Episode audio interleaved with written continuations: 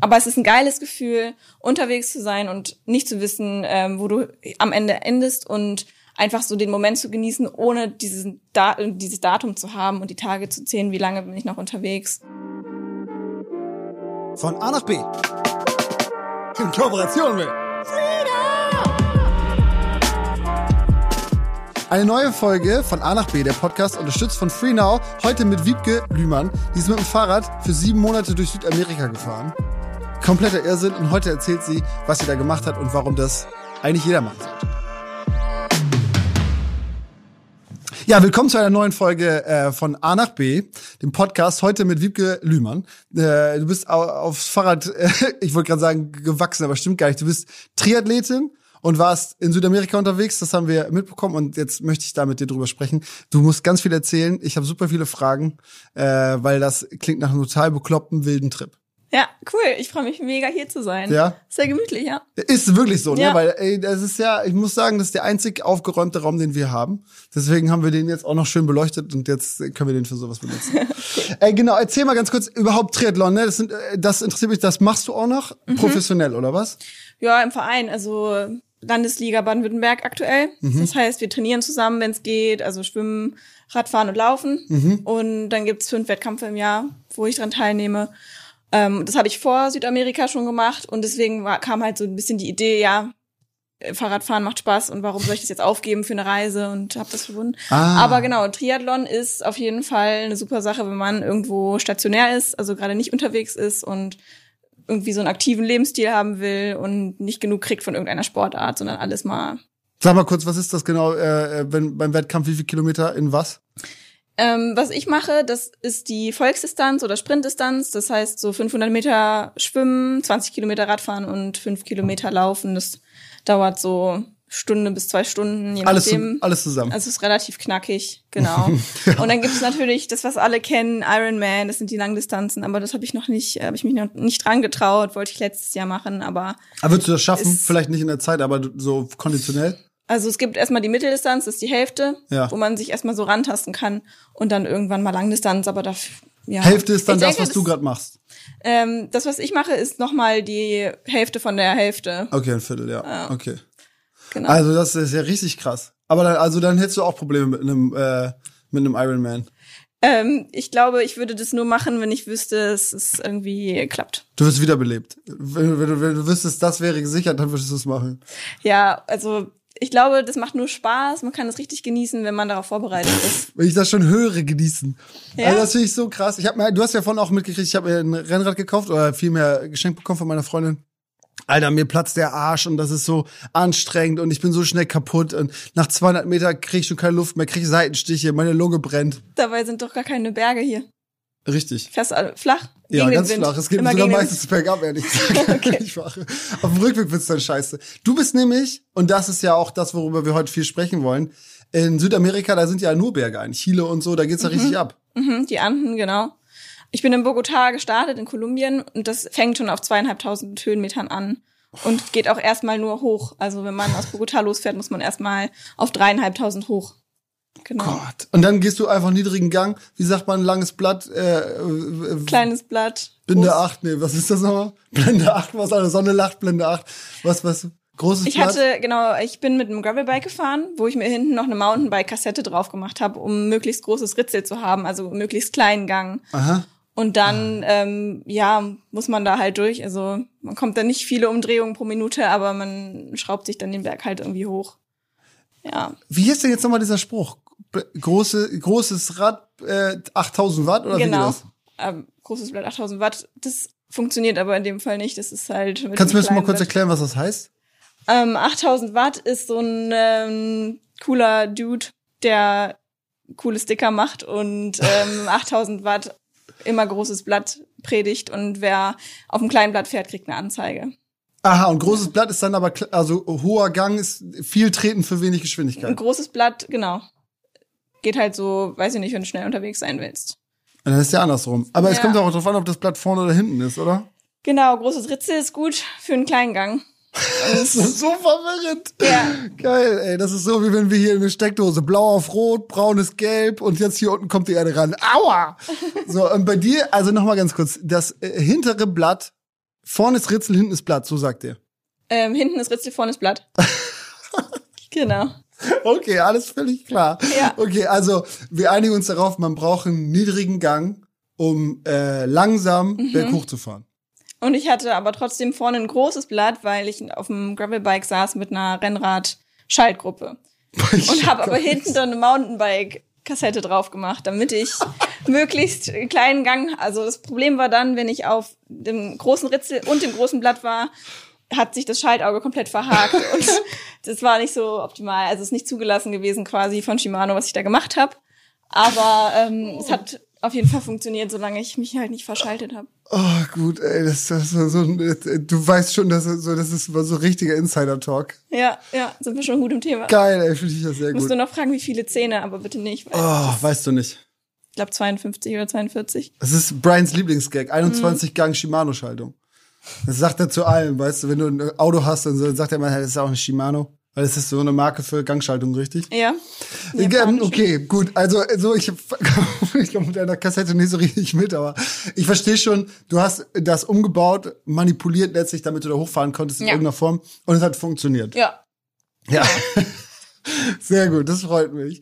Äh, hast du das Rad geschenkt gekriegt und wirst du irgendwie gesponst oder so bei solchen Geschichten? Oder ähm, weil das ist ja schon eine krasse Genau. Tour, also ein Aushängeschild auch für Marken und so Kram wahrscheinlich. Also zu dem Zeitpunkt, ich habe vorher ein Praktikum gemacht bei einem Fahrradladen in Berlin Ja. und habe halt gesagt, ich würde gerne zwei Monate arbeiten und dafür dann ein Bike bekommen für meine Mhm. Südamerika-Reise. Das war der Deal. Also ich habe es quasi mir erarbeitet, zwei Monate Vollzeitpraktikum und dann hatte ich ein richtig geiles Bike, einen Achtbar aus Berlin und konnte dann ähm, auch mit Ortlieb Packtaschen und so allem Schnickschnack war ich super ausgestattet und konnte dann losfahren, hatte coole coole Radjerseys auch dabei. Also ich, man konnte schon sehen, ich bin Radsportlerin Ja. irgendwie so. Ähm, Ist das wichtig? Ja, ein bisschen schon auch, ne? also genau, ich bin da halt hin und hatte so auch dieses Mindset, äh, jeden Tag möglichst viele Kilometer fahren, 8000 Watt immer großes Blatt, ich baller richtig da durch Südamerika. Aber das verändert sich dann, weil man merkt dann da, es geht gar nicht so sehr darum, ähm, super viele Kilometer zu fahren, sondern halt eher, um wirklich das zu genießen. Die Leute haben da nicht diesen Leistungsdruck, die sind viel entspannter. Es geht dann halt auch, keine Ahnung, 40 Kilometer reichen auch am Tag und du hast nicht viel gesehen. Okay. Ähm, aber wie 40 Kilometer reichen auch, das ist ja schon eine ganze Menge. Das heißt, wenn du, du bist acht Stunden am Tag gefahren oder wie lange ungefähr? Ja, genau. Also Okay. morgens nach dem Frühstück los und dann abends ähm, irgendwann vier, fünf wieder irgendwie langsam suchen, wo penne ich und Ja. wo kriege ich noch was zu essen und wo wasche ich vielleicht mal meine Hose und Du hast also nichts geplant. Du bist einfach losgefahren. Du wusstest nicht, wo du anhältst. Du wusstest nicht, wo du schläfst. ähm, ich bin, genau, ich habe ein One-Way-Ticket gebucht nach Bogota und hatte dann über das Internet einen Kontakt in Bogota. Ich kannte eigentlich keinen Kolumbianer oder niemanden da und habe dann quasi über Warm Showers, das ist eine Plattform für Fahrradfahrer, Warm Showers. wo man angeblich warm duschen kann bei Leuten, wenn Stimmt man unterwegs ist. In Südamerika gibt's häufig auch einfach kaltes Wasser. Ja. Ähm, und da war halt jemand, der Raphael, der mich aufgenommen hat und ich konnte eine Woche bei dem erstmal wohnen Mhm. und konnte dann von da aus mein, meine Tour planen. Und Wunden verbinden und so. Bebanten, Arsch eintauchen und so Kram. Nee, ich bin da ja gestartet, da war ja so, noch alles heile. doch. Aber genau. ist es später passiert? Weil ich stelle mir vor, du warst ja ganz schön lange unterwegs. Da musst du doch auch mal, also Verletzungen und Unfälle Genau. interessiert mich gleich noch, aber so allgemein, ne, wenn ich fahre, Muskelkater, krieg, kriegst du den noch? Schürfwunden, was weiß ich, also Sachen? Ähm, ja, also am Anfang, ich war ja relativ trainiert durch den ganzen Triathlon, Mhm. das war ganz gut. Ähm, also Muskelkater war in Ordnung. Ähm, und ich bin auch relativ entspannt in meinem Tempo losgefahren erstmal, um reinzukommen, um zu gucken, wie es so läuft. Ähm, von daher, das war in Ordnung. Es war mehr die Herausforderung, rauszufinden, okay, wie ähm, plane ich das? Wie viel, wie viel Höhenmeter sind das wirklich? Weil man hat schon mal 2000 Höhenmeter am Tag, was halt einfach dann den Schnitt extrem verlangsamt. Also wie viel schaffe ich am Tag eigentlich und so. Und Mhm. Das kann man ähm, gar nicht planen, meinst du? Das habe ich dann so ausprobiert, ja. Ja. Also man kann da ganz viel lesen und Streckenplanung machen, aber ich finde es super unzuf also unbefriedigend, wenn du monatelang planst und dann am Ende geht's halt nicht auf und musst Ja. halt eh alles anders machen. Also Aber hattest du ein Limit, wann du wieder zu Hause sein wolltest, oder bist du, du One-Way-Ticket gebucht und danach hast du geguckt, was los ist und musstest auch nicht wieder nach Hause? Doch, doch, ich musste, ich habe gesagt, so August, September will ich wieder da sein. Mhm. Also sieben Monate hatte ich insgesamt Zeit. Und das habe ich halt auch dann genauso eigentlich gemacht. Aber es ist ein geiles Gefühl, unterwegs zu sein und nicht zu wissen, ähm, wo du am Ende endest und einfach so den Moment zu genießen, ohne diesen da dieses Datum zu haben und die Tage zu zählen, wie lange bin ich noch unterwegs. Das, das habe ich mir aufgehoben. Also einen Monat vorher habe ich das Ticket zurückgebucht. Mhm. Und das war eigentlich auch eine gute Entscheidung, weil ich ähm, genau, wie schon gesagt, man kann halt nicht genau wissen, was passiert. Und ja. auf einem Kontinent, wo ich noch nie war, woher soll ich wissen, wie weit es ist mit diesen Riesenbergen? Ich meine, ich komme aus Niedersachsen, wir haben den Harz, aber gut, das ähm, kannst du nicht vergleichen mit den Anden. Mhm. Ähm, ja, und dann bin ich halt, ähm, habe ich so am, vor meiner Reise quasi das zusammengeklickt, Bogota, Lima. Das sind genau 5000 Kilometer und habe halt allen erzählt, ich fahre nach, von Bogota nach Lima, weil alle gefragt haben, wo willst du denn lang und was, was ist deine Strecke und so. Und ich hatte halt gar keine Ahnung. Und dann hatte ich aber so, was ich sagen kann, okay, das mache ich. Und am Ende bin ich aber erstmal quer durch Kolumbien so gefahren und wollte erstmal Kolumbien kennenlernen, weil das halt ein super cooles Land ist und Bogota liegt schon relativ im Süden. Und dann wäre ich halt sofort wieder raus gewesen. Und ja. So immer geradlinig zu fahren, nur um anzukommen, ist halt nicht der Zweck von einer langen ja. Fahrtreise. Du wolltest das Land sehen und so. Hast genau. du vorher im Harz trainiert auch? für die Geschichte? Kann man da, du bist einfach losgefahren? Ich check das überhaupt nicht, diese Überwindung, die es kosten muss. Du bist alleine gefahren, ohne Plan. Du wusstest nicht, wann du wieder da bist, ganz genau. Du hattest keine Ahnung über die Strecke, wo du schläfst, was du isst, was passieren kann. Ja, weiß nicht, ich hatte in Deutschland nie so krass den Anreiz, das alles zu probieren oder auch mal irgendwie zu zelten. Ich weiß nicht, das reizt mich in Deutschland gar nicht so sehr. Jetzt mittlerweile schon. Aber ähm, ich hatte halt ein Zelt dabei und wusste irgendwie, okay, ich will unabhängig sein von Hotels und dann bin ich zum Schluss, habe ich überall gepennt. Bei der Feuerwehr, bei der Polizei, bei in Kirchen. Also man. Manchmal gezwungenermaßen. Ja, also man hat halt irgendwann auch keinen Bock mehr auf Hotels und immer ja. das Gleiche und du bist halt irgendwie Touri und so. Und wenn man wirklich da ist und Spanisch lernt und spricht und dann fragt, hey, kannst du mir helfen heute Abend? Ich brauche nur irgendwie in deinem Garten ist da noch Platz, kann ich hier pennen? Und dann sagen die, ja klar. Und dann freuen die sich voll, dich kennenzulernen und du bist ganz, ein ganz anderer Mensch und wirst ganz anders wahrgenommen. Ja, das, das kann ich mir gut vorstellen. Also das kann ich hier nicht. Ich spreche Deutsch fließend. Also das funktioniert dann nicht. Ja, voll. Also ähm, du würdest sagen, also es war super gastfreundschaftlich und die Leute waren alle nett und du hattest, hast nichts erlebt, wo irgendwer mal schwierig oder wo es gefährlich wurde oder so? Ja, doch. Also tatsächlich ähm, gab es eine Situation mal, da war ich dann am Ende, also ich bin auch viel mit anderen Leuten zusammengereist und am Ende hatte ich dann irgendwie keinen Bock mehr und habe gesagt, okay, ich muss jetzt noch mal diese wirklich alleine auf dem Fahrrad unterwegs sein Erfahrung machen mhm. und einfach noch mal selber wirklich voll wach sein und den Weg entscheiden und alle Entscheidungen selbst treffen. Es geht halt zu zweit oder zu dritt immer nicht so. Und dann bin ich ähm, war ich an den Wasserfällen in Argentinien zur Grenze nach Brasilien und habe mich dann entschieden, noch einen kleinen Abstecher durch Brasilien zu machen, wo ja auch Portugiesisch gesprochen wird. Also Spanisch war ich relativ flüssig, aber Portugiesisch zu verstehen, äh, ist nicht native, ist schon ähm, schwierig. Und ähm, dann bin ich den ersten Tag losgefahren in Brasilien und ähm, war eigentlich voll motiviert, weil ich so viel Gastfreundschaft erlebt habe in Argentinien vorher. Also Argentinien ist auch eins der Länder, wo wirklich jeder einem hilft und auch man angesprochen wird im Restaurant oder im Supermarkt, hey, hast du Hunger, kann ich dir was ausgeben oder so. Krass. Und ähm, das hat immer mega gut funktioniert. Und dann in, in Brasilien war da tatsächlich der Punkt, wo es irgendwie dunkel wurde nach einem langen Tag und ich habe gesehen auf der Karte, da kommt eine Polizeistation und eine Tankstelle. So, da bin ich sicher, da kann ich zumindest zelten oder irgendwie ne, was zu essen noch bekommen. Und am nächsten Tag dann weiter und es wurde halt schon irgendwie dunkel. Und dann habe ich den Polizisten gefragt in Brasilien mit meinem Spanisch, wie es aussieht, ob er mir helfen kann, dass ich da pennen kann bei dem, weil ich das so kannte aus Argentinien, dass die Polizei einem hilft oder einen zumindest irgendwo hinbringt, wo man dann bei der Feuerwehr oder so pennt. Und da hat er nur mit dem Kopf geschüttelt, äh, nee, also ich bin hier nicht zuständig und du kannst hier auf jeden Fall nicht bleiben. Und es war halt so ein Autobahnkreuz quasi. Also ich bin noch meistens auf den Highways unterwegs gewesen, auf dem Standstreifen. Ähm, und da hat er halt gesagt, nee, sorry, geht nicht. Und die Tankstelle wurde auch gerade umgebaut, mhm. was ich ja nicht wissen konnte vorher. Ja. Und ähm, da wurde mir auch nicht geholfen dementsprechend. Und dann war ich ziemlich müde und ziemlich verzweifelt schon, weil ich das noch nie erlebt habe, abgelehnt zu werden, so auf der Art. Und dann bin ich, habe ich ein Haus gesehen auf einem Grundstück von irgendeiner größeren Fabrik. Die Fabrik war umzäunt und dann war das Haus und da war noch mal ein Zaun drum und der Garten und noch mal ein Zaun, also mehrere Zäune und mhm. irgendwie aber ein Familienhaus auf klingt jeden Fall. Klingt so, als wenn man da nicht hin soll. Äh, ja, und klingt so, als wenn man nicht außerhalb des Zauns pennen will. Also lieber im Zaun.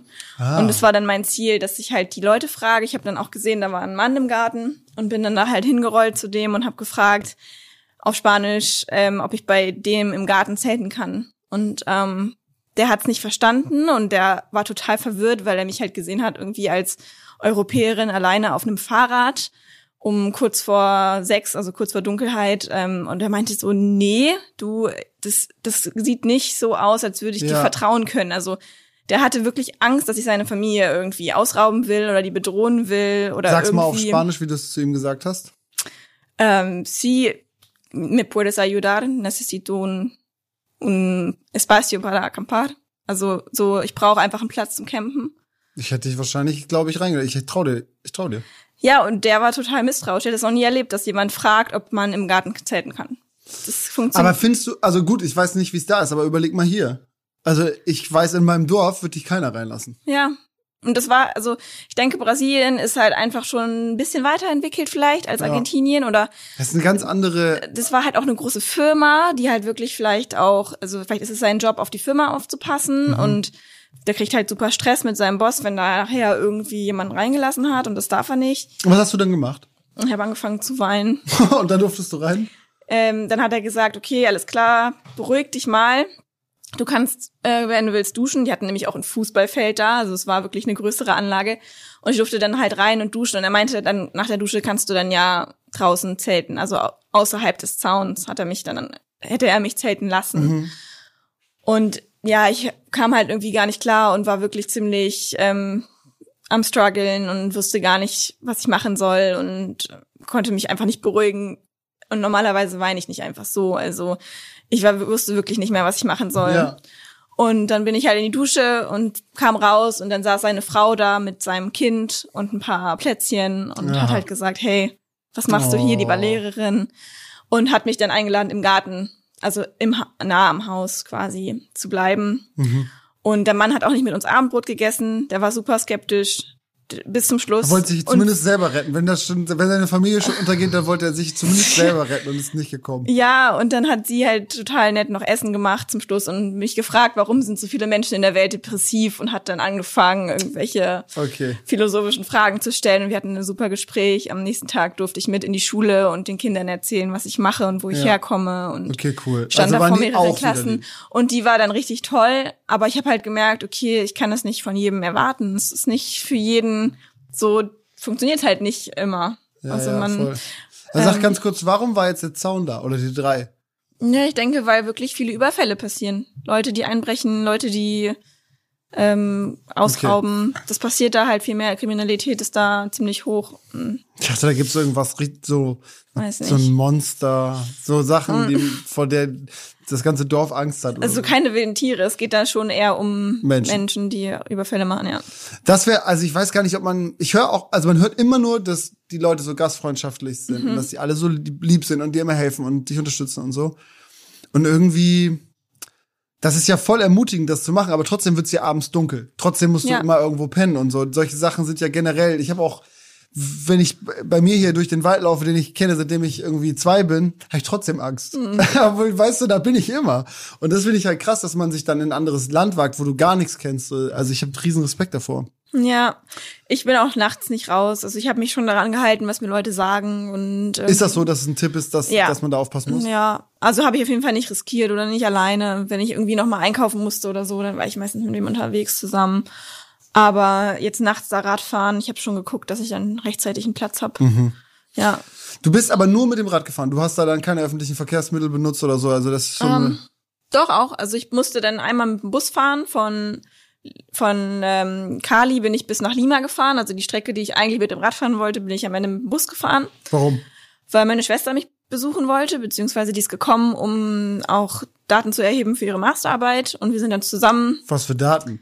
Die ist äh, Sozialarbeiterin, hat soziale Arbeit studiert und hat Sozialarbeiter in Peru Ach interviewen so, ich dachte wollen. von dir irgendwas auslesen aus deinem Fahrrad nee. Aber es war praktisch, weil wir konnten halt so mit dem Rad ganz gut zusammen reisen. und so. Ach, die fährt auch?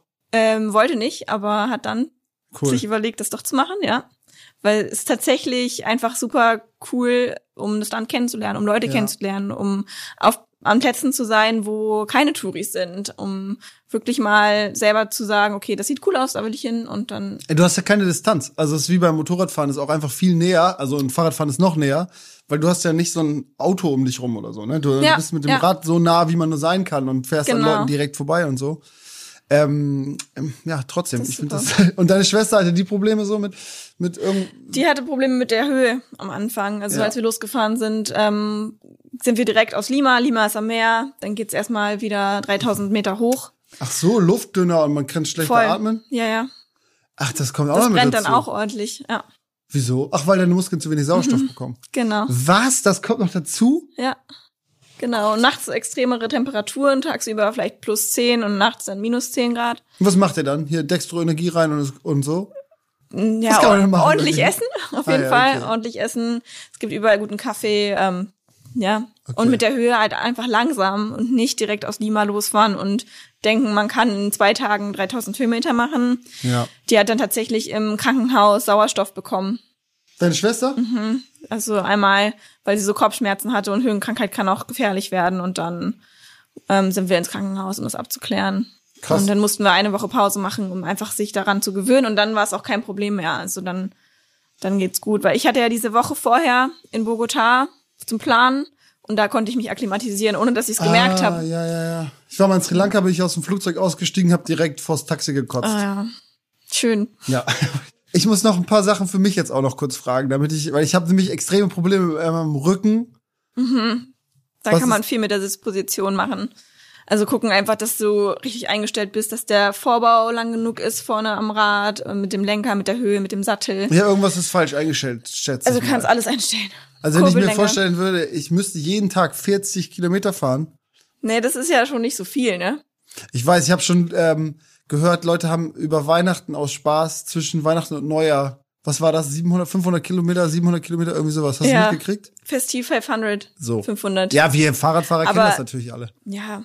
Es gibt ja, geht ja immer weiter. Du kannst ja auch Ultra, Ultradistanz. Man kann, Was war das weiteste, was du an einem Tag gefahren bist? also jetzt in meinem Leben oder in Südamerika. Was du willst, darfst beides sagen. Ich glaube 220 bin ich mal gefahren und in Südamerika 170 oder so auch. Und dann aber auch so acht Stunden ungefähr? Ich hatte ja auch das große Blatt und dann konnte ich ordentlich Gas geben auf der Ebene. Und man, man, das Gute ist ja, man muss einmal beschleunigen und dann hast du die ganze Masse in Bewegung Ja, und außer wenn du- ganz gut. Ja. Außer es geht halt. Genau. Und wie, was ist denn so Spitzengeschwindigkeit bei dir? Puh, bergunter schaffe ich bestimmt 70. Ja. Aber in der, also je nachdem, wie Okay, steil es dann machst du runtergeht. natürlich richtig Kilometer. Ja. Klar, dann ist es einfach. Also Spitzengeschwindigkeit, ähm, ja. Was Also- halt ist. Ist ja auch wahrscheinlich völlig egal, weil du ja- also was ich schon daraus gezogen habe, es ist gar nicht so wichtig, wie schnell man fährt. Es geht darum, dabei auch was zu sehen, weil deswegen machst du das ja. Wenn du Ja. Augen zu und so runter, ich mache zum Beispiel, weil ich so Schmerzen habe immer beim Fahrradfahren und weil ich das so richtig kacke finde, die Augen zu. Echt? Ja, dann habe ich gar nichts von der ganzen Tour, außer dass es scheiße ist. Nee, das klingt nicht cool. Nee, nee, irgendwas läuft da bei mir Nee, da brauchst du mal ein bisschen jemanden, der mal drauf guckt. Ist schon mal, hat schon mal jemand so eine Südamerika-Segway-Tour gemacht? Weil das wäre ja zum Beispiel was für mich. Das kannst du, glaube ich, mal als erster. Darum geht's nämlich. Ähm, braucht man nur eine Steckdose für, oder? Ja, leider ja. ja. Aber ich kann auch so Akkupacks mitnehmen. Oder so ein Oder Bollerwagen. Solarzelle. oh ja, so ein langes Riesenzelt. Mhm. Äh, muss ich mir das so vorstellen wie den Jakobsfahrt, wo so richtig viele Fahrradfahrer unterwegs sind und ständig triffst du auf Leute oder bist du Touren gefahren, wo du auch alleine unterwegs warst? Ähm, es gibt die Panamericana. Das ist die Straße, die verbindet halt ganz, also die geht einmal komplett, weiß gar nicht, wo geht die los? Ähm, Im Norden von Amerika los irgendwo und geht halt bis Patagonien, bis Chile ganz runter. Krass. Und da fahren ganz viele lang. Also für, für viele ist es das Ziel, Alaska, Patagonien zu machen. Okay. Und das dauert halt je nachdem, wie lange man unterwegs ist. Da gab es auch ein paar. Jahre. Ich habe auch zwei ähm, getroffen, die wollten einen Rekord aufstellen, haben es glaube ich auch geschafft. Die sind dann wirklich jeden Tag 200 Kilometer gefahren. Die hast du nur ganz kurz gesehen, schätze ich mal. Ja, die hatten keine Zeit zu quatschen. ähm, genau, und andere brauchen halt, also ich habe auch einen Kumpel kennengelernt, der ist jetzt bald drei Jahre da und fährt halt einfach so Im Kreis. wirklich ähm, Brasilien jetzt glaube ich schon anderthalb Jahre und ähm, super cool. Ja, es ist Ja. halt echt groß, ne? Also da gibt's richtig viel zu Riesig. sehen und viele Strecken. Alleine Brasilien. Also ich bin, was ich halt cool fand am Anfang, wirklich irgendwo von Bogotá bin ich zu einem Nationalpark gefahren, der ist nicht so berühmt, da sind nicht so viele Leute. Da war erstmal gar kein anderer Fahrradfahrer, da war, war ich komplett so die Einzige auf weiter Flur und später dann, ähm, als ich an der Küste war und dann wieder runtergefahren bin, da war dann schon viel los. Da waren wir auch mal zwischendurch sechs Leute oder so, die sich dann zusammengetan haben. Mhm. Windschatten fahren und so. Ja, einfach so ein bisschen zusammenfahren. Aber habt ihr es gemacht, Windschatten fahren? Ich glaube, richtig effektives Windschattenfahren kannst du es nicht nennen. Alle Den war ich dann auch wieder zu schnell. Also da muss man sich dann auch anpassen. Ach, das waren so Hobbyfahrer. Ja, ja, also es sind wenig Leute, die aus dem Radsport kommen, Ah, sondern es sind halt viele Leute, die einfach gerne unabhängig sein wollen und auch ökologisch sein wollen und Ja, okay. sich so. Ja. Das finde ich auch krass, also weil das ist ja ein bisschen schon so, die machen vielleicht nicht so harte Touren, ne, aber es ist ja ein bisschen inflationär geworden, wenn du so willst äh, oder sagst, so reisen. Ich meine, so wie alle irgendwie nach dem Abi äh, nach Australien surfen gehen für ein halbes Jahr, fahren halt die andere Hälfte geht Fahrradfahren irgendwo auf der Welt und dreht eine Dokumentation darüber. Das machen ja auch super viele. Ja. Also jeder hat irgendwie eine GoPro dabei. Ich finde es ja auch geil, also wenn es auch nur für sich selbst ist. Du hast ja vorhin im Vorgespräch schon so ein bisschen erzählt, dass du eigentlich gar nicht so viel gefilmt hast oder fast gar nichts und ein paar Fotos gemacht. Ich glaube, da liegt auch voll die Kraft äh, in so einer Tour, dass man eben Ja. nicht alles mitnimmt. Wenn ich das machen würde, ne, dann wäre das der längste Vlog der Welt. Ich würde 16 Kilometer in anderthalb Jahren fahren und währenddessen ziemlich viele kleine Videos drehen und auf Sachen schießen und so. So wäre meine Tour wahrscheinlich. Und ich glaube, es ist cool, wirklich voranzukommen und dabei irgendwie, naja, nicht so viel. Du hast es ja selber abgespeichert in deinen Augen. So. Das finde ich irgendwie, also keine Ahnung, so stelle ich mir das Hm. Voll. vor. Dass das ja, bringt. beides ist gut. Ich habe auch, also es gab ja 2019 auch schon Instagram und die ganzen Story-Highlights, die gespeichert sind, Ja, okay. ist schon auch praktisch, das zu haben, aber das ist nicht viel. Also das ist halt so eine Story am Tag und heutzutage ballern halt alle Ja. Stories raus, als gäbe es kein Morgen mehr. Und manchmal denke ich mir, es wäre schon ganz cool, ein bisschen mehr davon zu haben. Aber ja, ist beides, ja, ist beides cool. Hat, du musstest ja auch über viele Landesgrenzen, ne? Also, naja, du hast so, was weiß ich, Chile, Mhm. Peru warst du auch, Brasilien. Was, wo warst du noch? Argentinien und Bolivien. Und da kannst du einfach auch so rüber schön. cruisen so? Oder musst du, wirst du da, äh, Ja. Nee, mit dem Fahrrad kann man da relativ entspannt rüber cruisen. Merkt man auch manchmal gar nicht, wenn man über eine Grenze kommt. Ähm, mit dem Bus war das einmal, als ich von äh, Kolumbien nach Peru über Ecuador, da waren dann an den Grenzen immer relativ strenge Kontrollen, auch Drogen. wegen den ähm, Venezuelanern, die alle auf der Flucht ah, ach teilweise so, sind. ja, okay. Und dann, wenn halt ein ähm, Venezuelaner im Zug oder im Bus sitzt, ähm, der irgendwie keine Papiere hat oder kein Geld, dann müsste der ganze Bus auf den warten, bis halt entschieden wird, was mit dem passiert. Hattest du das auch mal? Mhm. Ja. Ich saß auch neben, neben ihm sozusagen, habe ihm auch Geld gegeben, als er gefragt hat, um halt weiterzukommen. Also, Ja. ne, weil der halt auch wirklich, die haben nichts. Also sehr krasse Inflation und ganz, ganz schlimm in dem Land und die sind überall auf der Flucht. Man fährt auf dem Rad, auf der, auf dem Highway und da laufen Leute zu Fuß mit einer Tasche und die sind halt auf der Flucht. Also es ist schon krass, dass man das so auch mitbekommt, wirklich, was da, was da abgeht Ja. und die Leute sind schon hilfsbereit und die kommen auch weit, aber es ist natürlich kein, also kannst du halt nicht Haben die, vergleichen denn, mit hier. haben die ein richtiges Ziel? Also wissen die, wo wollen die denn hin? Häufig in große Städte, um einfach arbeiten zu können Mhm. oder um da zu be- also weiß ich, ich weiß es nicht, ne, es ist immer sehr raus. individuell. Ich dachte vielleicht, Also- weil du neben dem einen im Bus gesessen Nee, hast. der wollte, glaube ich, nach Argentinien weiter. Viele wollen nach Buenos Aires. Ähm, Mhm. Genau. Dass da auch Inflation ist, weiß, wissen die meistens gar nicht. Aber ja. Ja, aber nie, ich glaube, Venezuela so ist schon besonders krass. ja, ne? ja, auf jeden Fall. Das ist heftig. Das ist richtig heftig, wie viele Leute da auf der Flucht sind. Ja. Krass, ey, was du alles gesehen hast, ey, das muss doch so, das muss so prickelnd gewesen sein. Ich glaube, ich, ich muss auch weg, ey. Mit dem Fahrrad ist es auf jeden Fall bei mir nicht. Ja, also langsam. Man trainiert ja unterwegs. Man wird ja immer Ja, ich hätte gerne ein Land, was nur bergab geht. Mm. Dass ich an der einen Seite, das wäre so ein Irgendwann- touristisches Highlight, kann ich dir versprechen, wenn du da landest und dann fährst du, weiß nicht, zwei, drei Wochen bergab und dann bist du wieder über die Landesgrenze. Das ist ein schräges Land. Und dann das andere äh, Land, dann fliegst du von da aus wieder zurück. Hm, ja, praktisch. Könntest Oder ja halt auch eh mit- Mountainbike. Ja, gut, okay, das ist richtig immer verpönt, hoch oder? und dann, naja, die Leute, die es richtig machen, ähm, ist schon cool. Wenn du wirklich einen Motor brauchst, um steilen Berg hochzukommen, um den dann hinterher downhillmäßig runterzufahren, hatte ich mal einen Mitbewohner, der das gemacht hat und der hat mich da auch bekehrt, dass es auch cool ist. Ah, ich ähm, dachte, da kriegt man Ärger von dir für. Ja, vor ein paar Jahren vielleicht noch, aber mittlerweile ist okay. ja.